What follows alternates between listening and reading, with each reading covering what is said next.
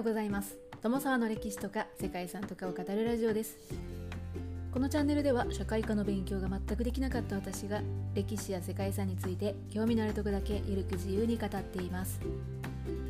本日ご紹介する世界遺産はアミアン大聖堂です。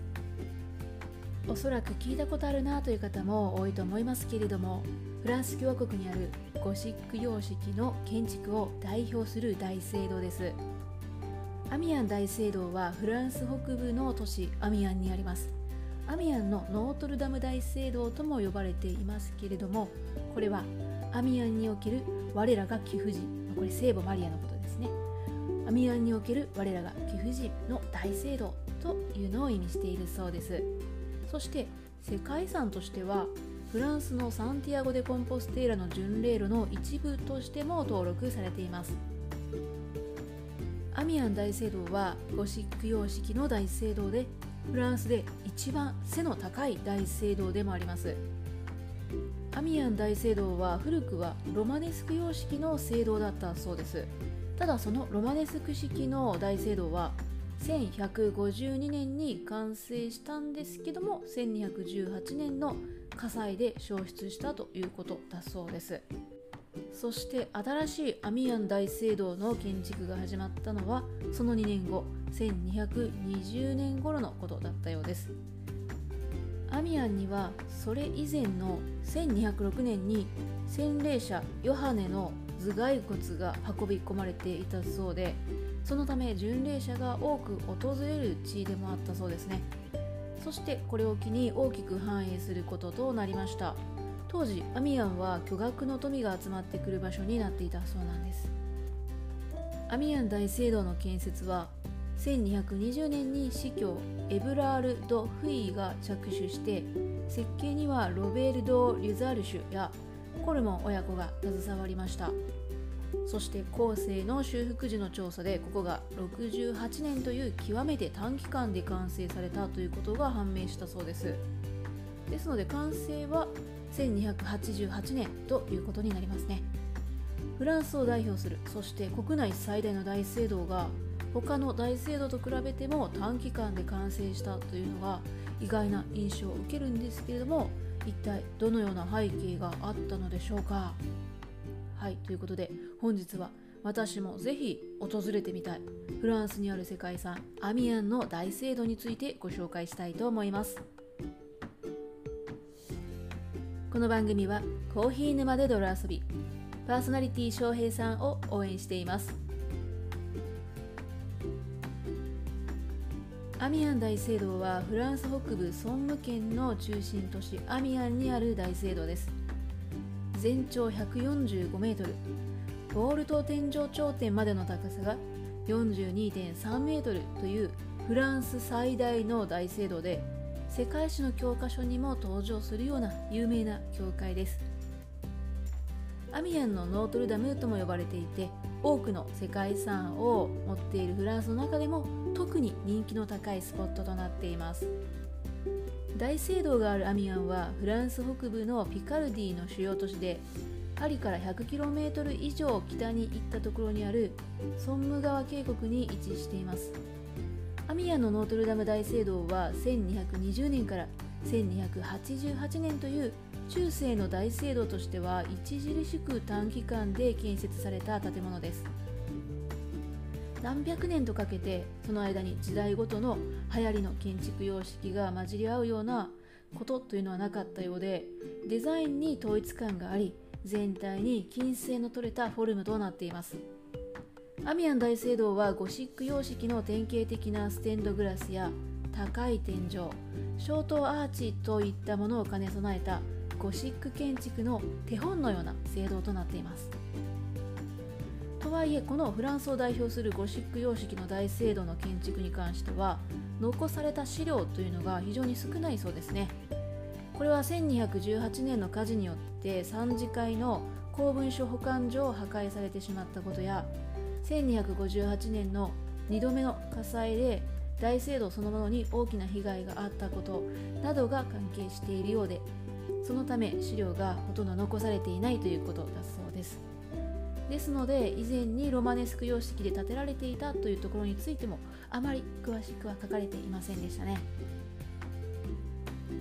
現在の大聖堂は1220年に司教エブラールド・フヒが大聖堂の建設事業を開始してロベルド・リザルシュが1228年まで建築家を務め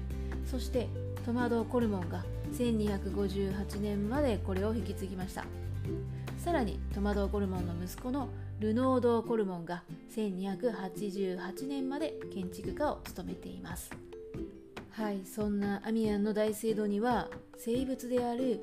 バプテスマのヨハネの頭蓋骨が安置されています。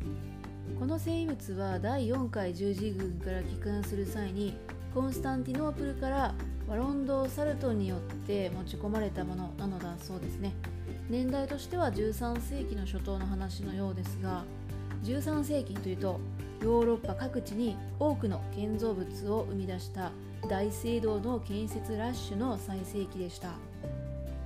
当時のアミアン大司教は自らの威信にかけて新たに建てるアミアン大聖堂を他にない壮大なものにしたいという考えを持っていたようです。そしてその期待に応えるために選ばれたのが建築家のロベールド・リュサルジュだったそうですね。彼は今までにない建築を採用することに決めました。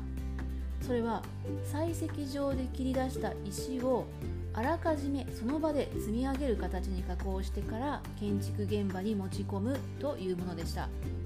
それによって現場での作業というのはただ切り石を積み上げるだけで済むので効率よく聖堂建立の作業が進むこととなりました。新しいアミアン大聖堂の主要部分が完成したのが1288年のことでした。着工してから70年足らずで主要部分を完成させるというのは当時としては異例のスピードだったそうですね。約70年間で建築家は2回変わりましたが全体的に非常にスムーズな作業が行われました。そして大聖堂は大司教の期待通りに他にない壮大なものとなって後世にまでその威厳のある姿を残すこととなりました。アミアン大聖堂の特徴といえばその美しい内装そして外装の荘厳さですね。繊細かつ豪華なゴシック様式の建築は非常に見応えがあってゴシック様式聖堂の最高峰というふうに称されています。また堂内の装飾に関しても美術的に非常に高い価値を受けているそうです。アミアン大聖堂の内外には天地創造や聖書に関わるモチーフキリストの生涯や最後の審判などの彫像が彫り込まれていて石の百科全書というふうに呼ばれているそうです。この彫刻群は一体一体の石像が非常に細かくリアルに彫られていて当時の職人の匠の技というのが体現されたものとなっています。彫刻群の中央には幼いイエスを抱くマリア像が描かれていてその周りには旧約聖書の物語にちなんだ石像というのが隙間なく続いています。これらの彫刻というのは文字の読めない人たちが聖書を理解する上での手助けとなっていました。19世紀には建築家のビオレール・デュクが聖堂ファサードの天使像やガーゴイユの装飾会場路の修復に携わって輝くような美しさがよみがえりました。そしてそんなアミアン大聖堂の最大の見どころは正面ファッサードの王のギャラリーに並ぶフランス歴代国王の巨像20体。そしてその上に見えるステンドグラスのバラ窓となっています。これらの彫刻群や建設工法というのはその後のゴシック建築に大きな影響を与えたこと。そしてフランス最大の大聖堂でありゴシック彫刻の宝庫でもあるということなどからその文化的な価値が評価されて世界遺産に登録されました。現在では白っぽい色で残っていることが多い中世の石像キリスト建築なんですけれども